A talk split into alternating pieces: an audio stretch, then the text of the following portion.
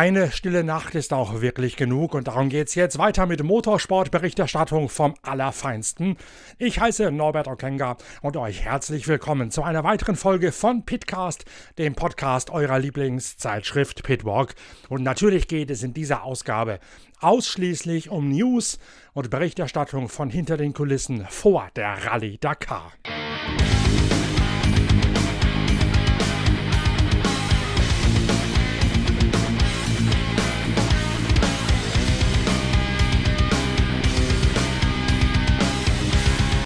15 Kilowatt mehr, das ist die Zahl, die über allem steht. Die Regelmacher tun sich nach wie vor schwer, den elektrisch angetriebenen und von einem Verbrennungsmotor betriebenen Audi e-tron richtig einzustufen. Mittlerweile ist rausgekommen, dass die Autos im Vergleich zum Vorjahr um 15 Kilowatt mehr Leistung aus ihren E-Motoren auf den Allradantrieb abgeben dürfen. Zwar sind sie auch um 100 Kilogramm schwerer als die herkömmlich angetriebenen V8-Boliden mit Turbo oder Sauger oder Dieselgar, aber trotzdem haben sie aufgrund ihres E-Motors und dessen sofort anliegendem Drehmoment gerade in der zweiten Woche, wenn es in den Sand der Wüste hineingeht, ohnehin schon einen Vorteil. Jetzt gibt's noch einmal 15 Kilowatt obendrauf für Stefan Peter Ronsell, Carlos Sainz und Matthias Ekström. Audi steht also einmal mehr mit der ganz klar überlegenen Technik als der große Vorabfavorit vor der Rallye Dakar 2024 da.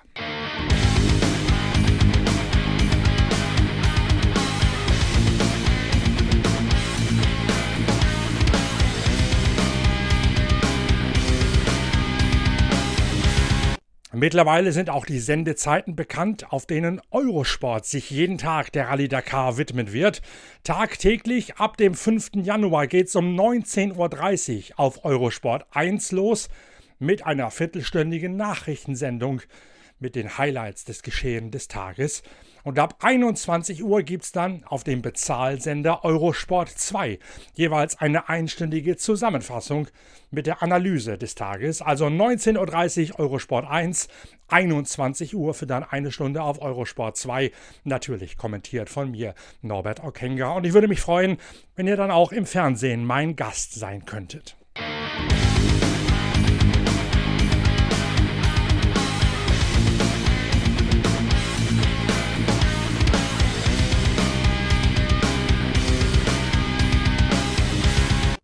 Die 15 Kilowatt mehr, die Audi, die große Favoritenrolle zu Schanzen, die habe ich euch gerade gesagt. In der letzten Ausgabe von Pitcast gab es Erklärungen, beispielsweise von Henk Latechan, von Timo Gottschalk und auch von Glyn Hall, dem Chef von Hallspeed Toyota, was alles neu gemacht worden ist. Am bislang besten Auto für die Wüste, nämlich am Toyota Hilux. Und jetzt geht's weiter mit weiteren Neuigkeiten aus Südafrika, wo nämlich Alia Koloc aus der Tschechischen Republik ein ganz neues Auto fahren wird. Ein Auto aus dem Team Redlined. Sowohl Alia Koloc als auch die Redlined-Mannschaft kennt ihr bereits aus diversen Ausgaben eurer Lieblingszeitschrift Pitwalk. So habe ich Redlined in Kyalami in der Nähe von Südafrika mal persönlich besucht, bin dort bei Terence Marsh, dem Teamchef gewesen und habe eine Hintergrundgeschichte über die Entwicklung der damaligen Nissan-Prototypen für eine Ausgabe von Pitwalk produziert. Aliha Koloc war schon einmal die Hauptdarstellerin unserer Damengeschichte als eine von zwei Töchtern von Martin Koloc, einem ehemaligen Superstar des Bugira LKW-Aufgebots aus der Tschechischen Republik. In der großen Geschichte geht es auch um das Asperger-Syndrom, das Alia Koloc eine ganz besondere Inselbegabung zuschreibt, welche wiederum im Motorsport wiederum auf ganz besondere Art und Weise ihr zugutekommt.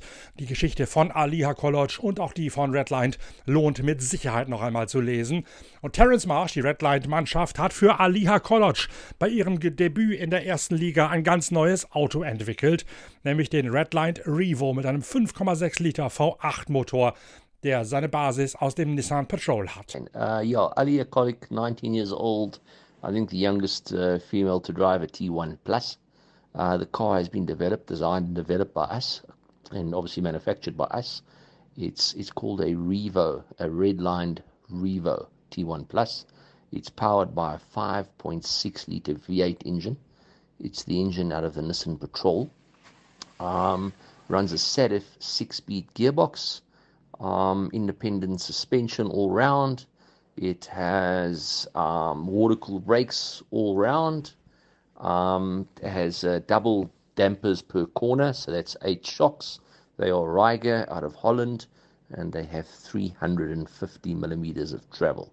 So, yeah, it's a Redline Revo T1 Plus. It's a normally aspirated V8. Um, it's designed, developed, and built by ourselves. Uh, and uh, uh, we have partnered now with Bagheera in, in taking Alia to the Dakar. So um, the be run um, by between ourselves and the Bagheera team. So it's a, a collaboration or partnership, if you want. Terence Marsh, der Teamchef, erklärt, Alia Koloc sei in 19 Jahren die jüngste Dame in der T1 Plus, der T1 Ultimate Klasse. Das Auto der Redline Revo neu entwickelt mit dem besagten Saugmotor und einem Sadev Sechsganggetriebe. Einzelradaufhängung, anders als die Starrachsen in den Toyota Hilux, wassergekühlte Bremsen ringsum und Doppeldämpfer mit 315 mm Federweg von Reiger, dem niederländischen Klassenprimus im Marathon-Rallye-Sport. Das Ganze in einer Kooperation mit der tschechischen Lkw-Marke Bugira die die Autos auch mit einsetzt.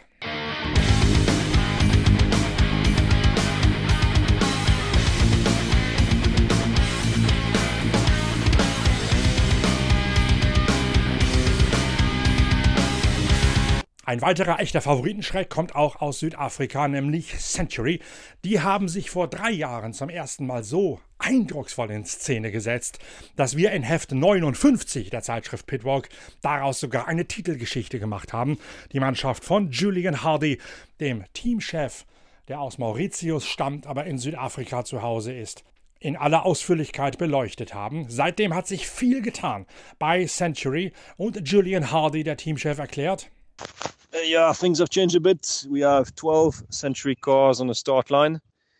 Um, it's seven uh, CR6 V8. Is three uh, three CR6 turbos, including Mathieu Serradori, and uh, we have now two CR7, which is a T1 Plus. Um, one will be driven by my colleague Brian, the prototype car, and the second one is Urvo Manama from Estonia, our first uh, client um, who bought the car. So we've had uh, barely four months of uh, testing and driving the the T1 Plus. So yeah, it's been quite intense. Three thousand kilometers of testing done. The car has been pretty good, um, but obviously, yeah, it's a new product. We will need to see what uh, the shortcomings are in the in the rally itself. Um, the idea, the aim is to get both cars to the finish line. That will be priority number one. And then obviously we need to see where we stack up in terms of performance. Um, I don't expect us to be fastest outright, no chance. But uh, from what we've seen in racing in South Africa, we're not too bad. Um, we should be there, thereabout. Uh, we still got lots to learn, lots to develop on the car. Suspension is pretty good, but not quite uh, perfect yet. Um, but obviously that takes time as well. We will hopefully keep developing uh, during the race. Um, in terms of the drivers, uh, Mathieu Serradori, as I mentioned, is in a CR6 Turbo. He's uh, going all out. The car has been developed against the, this year. We've improved the cooling uh, quite dramatically. Uh, that was a, the problem in, in Morocco. So um, we also have this year on the two-wheel drive turbo, we don't lose power and altitude, so it's a big advantage for us.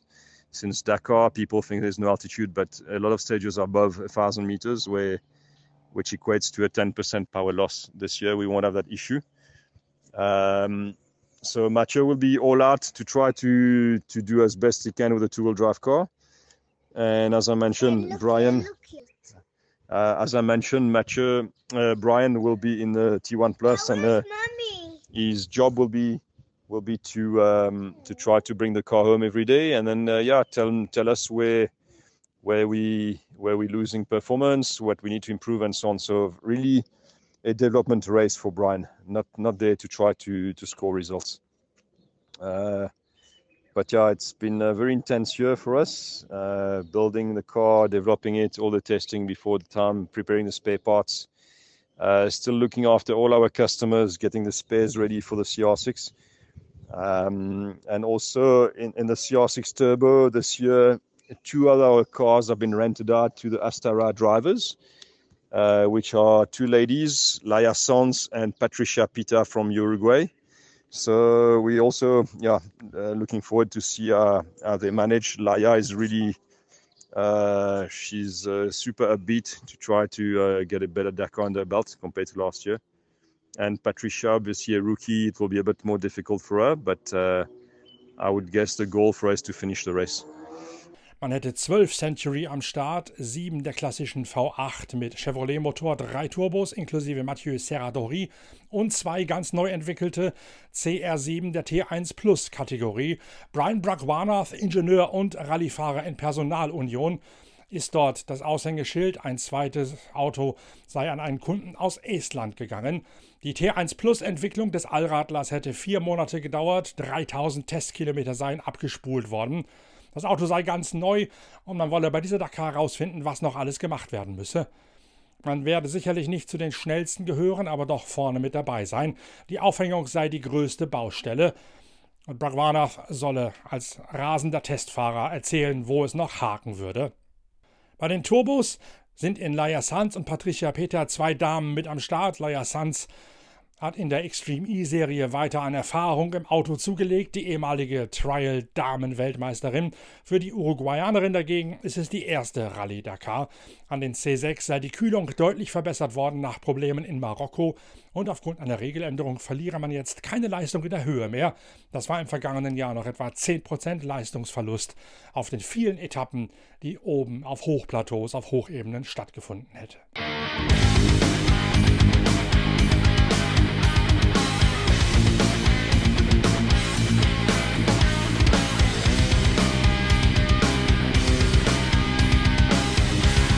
Neuigkeiten gibt es auch von Matthias Walkner. Der Österreicher hat sich gleich zweimal zu Wort gemeldet nach zwei schwierigen, lang andauernden, langwierigen Operationen an seinem so schwer verletzten Bein. Walkner war ja gestürzt bei den letzten Vorbereitungen des KTM-Werksteams in Kalifornien und muss deswegen die Rallye Dakar sausen lassen.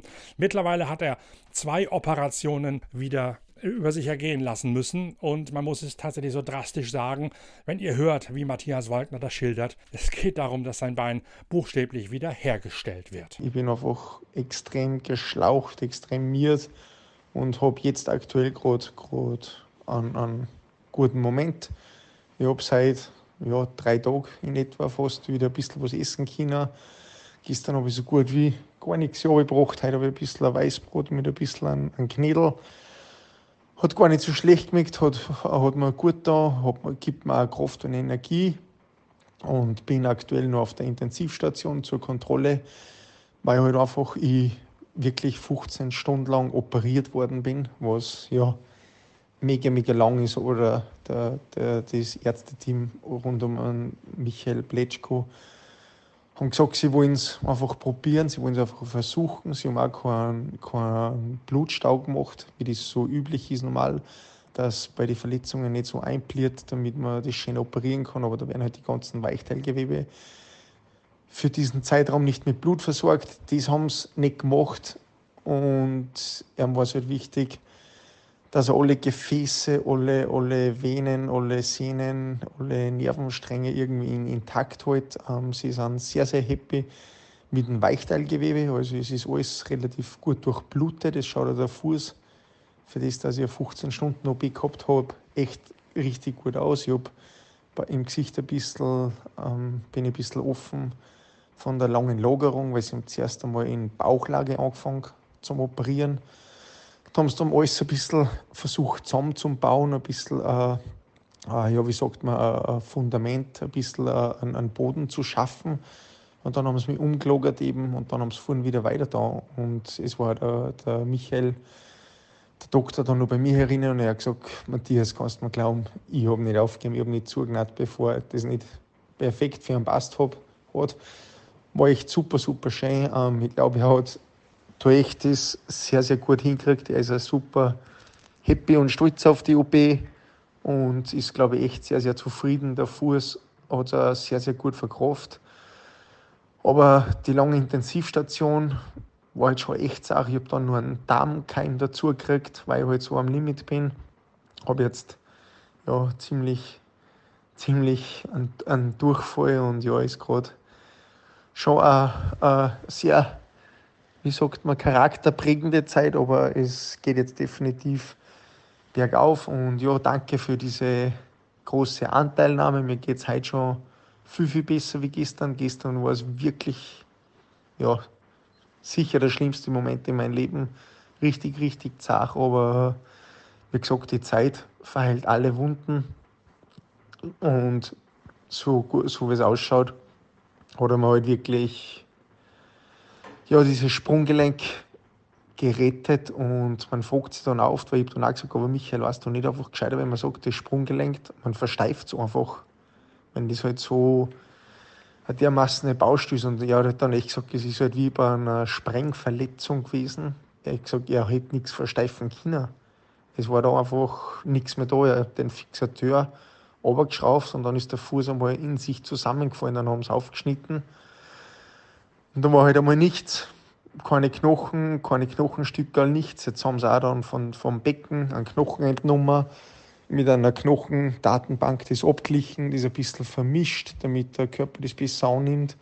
Und so haben sie sich halt, ja, dieses, dieses Puzzle mit wirklich wahrscheinlich 100 Puzzlestücke zusammenbaut und dann ist das wieder verrutscht und er hat gesagt, es war schon sehr, sehr fordernd und sehr komplex, aber ja, es war ihm wichtig, dass er das wirklich perfekt macht und bin ihm, ja, oder bin meinem ganzen Team zutiefst der Dankbarkeit verpflichtet. Ich werde es jetzt jeden Tag ins abendliche Gebet mit einbauen. Auch nach der zweiten OP befindet sich Matthias Wagner wiederum auf der Intensivstation und es sind dramatische Worte, die aber auch zeigen, was für harte Knochen die Marathon-Rallyefahrer, gerade die Biker sind. Es war eine relativ lange OP wieder, neun Stunden hat es dauert. Ähm, es ist auch relativ äh, lange Wunden geworden mit einem Schleicherl wieder, ähm, was da ist, das Schleicherl, jetzt sieht man es dass die Schwellung sich in Grenzen hält. Hab gerade ein bisschen frische Luft gekriegt, hab mir gerade ein bisschen einen Nachschub geholt, Oropax, Fernbedienung, um den Fernseher zu bedienen, äh, ein bisschen Wasser, damit ich nicht ausrenne. Hab einen Katheter gerade gelegt, was super entspannt ist. Ich habe mich ein bisschen versucht, ja, dagegen zu wehren, aber jetzt aktuell bin ich froh drum, es ist entspannt, du kriegst da nichts mit und es rinnt einfach die Blasen aus. Ähm, OB war sehr, sehr komplex, sehr, sehr fordernd, weil dass man diese Beinhaut entnimmt, die was gut beim Knochen anwächst, die was den Knochen gut durchblutet und dieses Weichteilgewebe von weiter her oben, das was der Körper einfach braucht, diesen Lappen, um die, die, die Spannung, um die Schwellung ein bisschen herauszunehmen, ähm, sehr, sehr wichtig ist. Jetzt war das sehr, sehr komplex. Der Heinz, einer meiner besten Freund jetzt mittlerweile, der Gefäßchirurg aus Kärnten, hat das super, super gemacht, ist richtig geschickt, angeblich auf dem Gebiet, ähm, reist er durch die, durch die ganze Welt mit, mit, mit seinen Fachkenntnissen, mit seiner Fachexpertise und wollte euch sagen, ja, ich bin am Weg nach oben. Vor 24 Stunden ist mir gefühlt dreimal so schlecht gegangen, bin physisch auch ganz auf einem anderen Level. Würde jetzt sagen, ja, Daumen nach oben, aber in Wirklichkeit heißt es mit Vollgas voraus Richtung Wundheilung.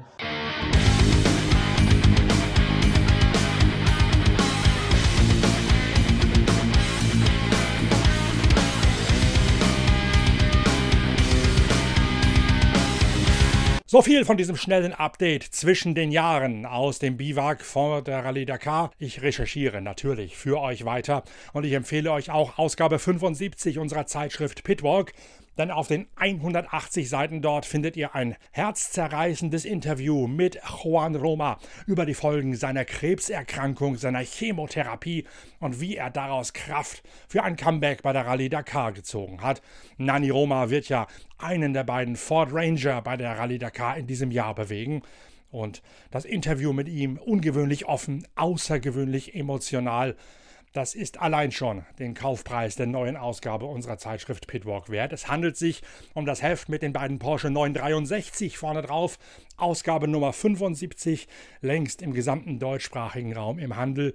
Die Rallye Dakar ist dort ein zentrales Thema, wie sie auch in so vielen anderen Heften ein Thema gewesen ist. Stöbert gerne auch mal ein bisschen rum auf der Internetseite pitwalk.de und dort im Shop dann findet ihr auch das Heft mit Redlined, dem Hausbesuch bei der Mannschaft von Terence Marsh und auch mit der Geschichte der Tschechin Alia Koloc. Auch die ist dort sehr offen mit ihrer Asperger-Erkrankung, ihrem Autismus. Und auch das ist ein emotionales, sehr lesenswertes Stück Journalismus. Ihr könnt diese Hefte sicherlich noch nachbestellen. Da müsst ihr uns nur eine E-Mail an shop.pitwalk.de schicken, dann werde ich diese Hefte für euch organisieren lassen aus unserem Lager. Im Handel sind sie auf der Internetseite, glaube ich, nicht mehr verfügbar, aber aus den Restposten habe ich für die Dakar-Liebhaber unter euch sicherlich noch die Möglichkeit, das ein oder andere Heft aufzutreiben.